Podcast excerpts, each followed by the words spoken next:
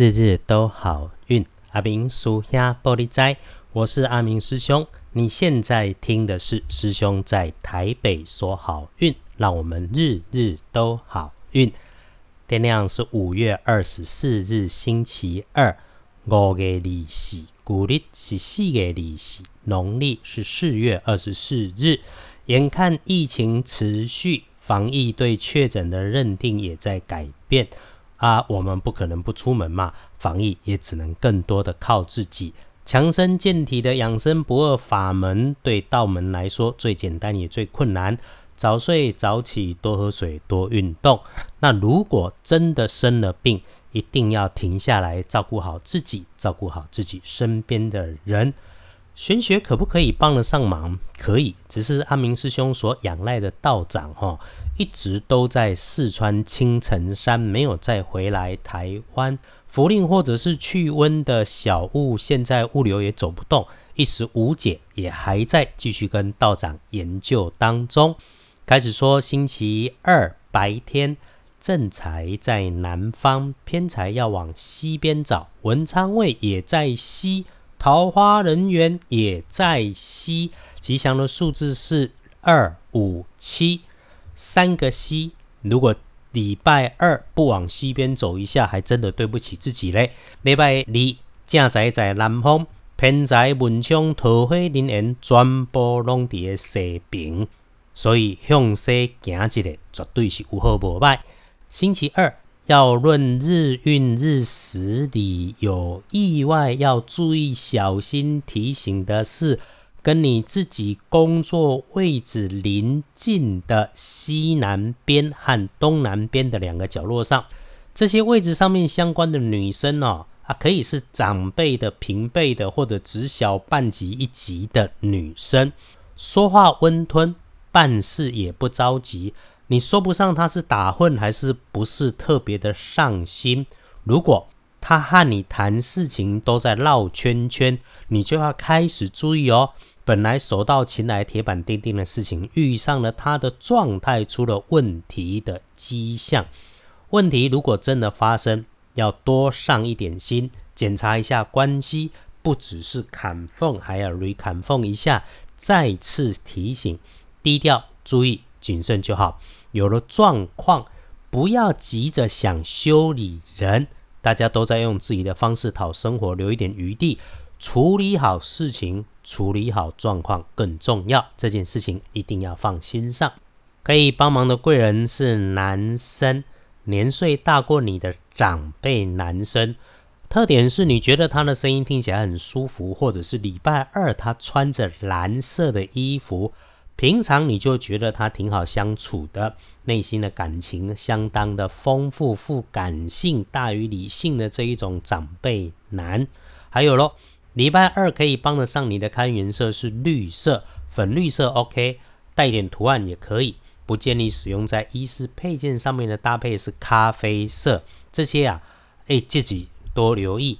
倒是有那个喜欢抬杠的人哦，就会问啊，那咖啡色、咖啡可可、巧克力不就通通不能吃？那个师兄很忙哦，你要抬杠的就不要来。真的想吃喝你就吃喝，加点牛奶不会吗？何况我说的是衣饰配件，那个修行不一定要同道啊。如果道不同，欢迎转台，也不需要来我这里蹭场子。回来说，星期二，恭喜幸运的是。壬子年出生的鼠，五十一岁，礼拜二对你来说，在会议上，在谈天当中，甚至你自己一边工作读书，他自己就飘进耳朵里的声音，这些声音里面谈到的经验，就算只是旁听的你，都会有豁然开朗、精彩你盘算，甚至改变你生活样态的特点。保持上进青年的心态，容易被提息。想做的计划，好好去做，不止无妨无碍，还挺好的。轮到正冲的值日生是三十二岁辛未年出生的羊。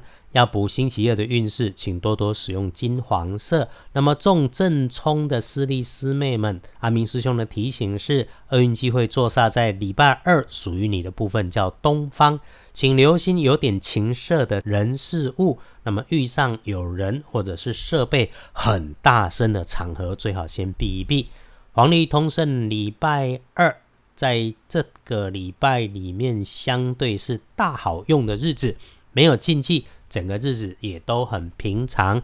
说说我们常关心的部分，拜拜祈福、许愿、出门旅行、开门开市都可以。签约交易，如果有收钱收订单的事情，当然要先收下来嘛。另外，进设备、安机器、收养小猫小狗也很合适。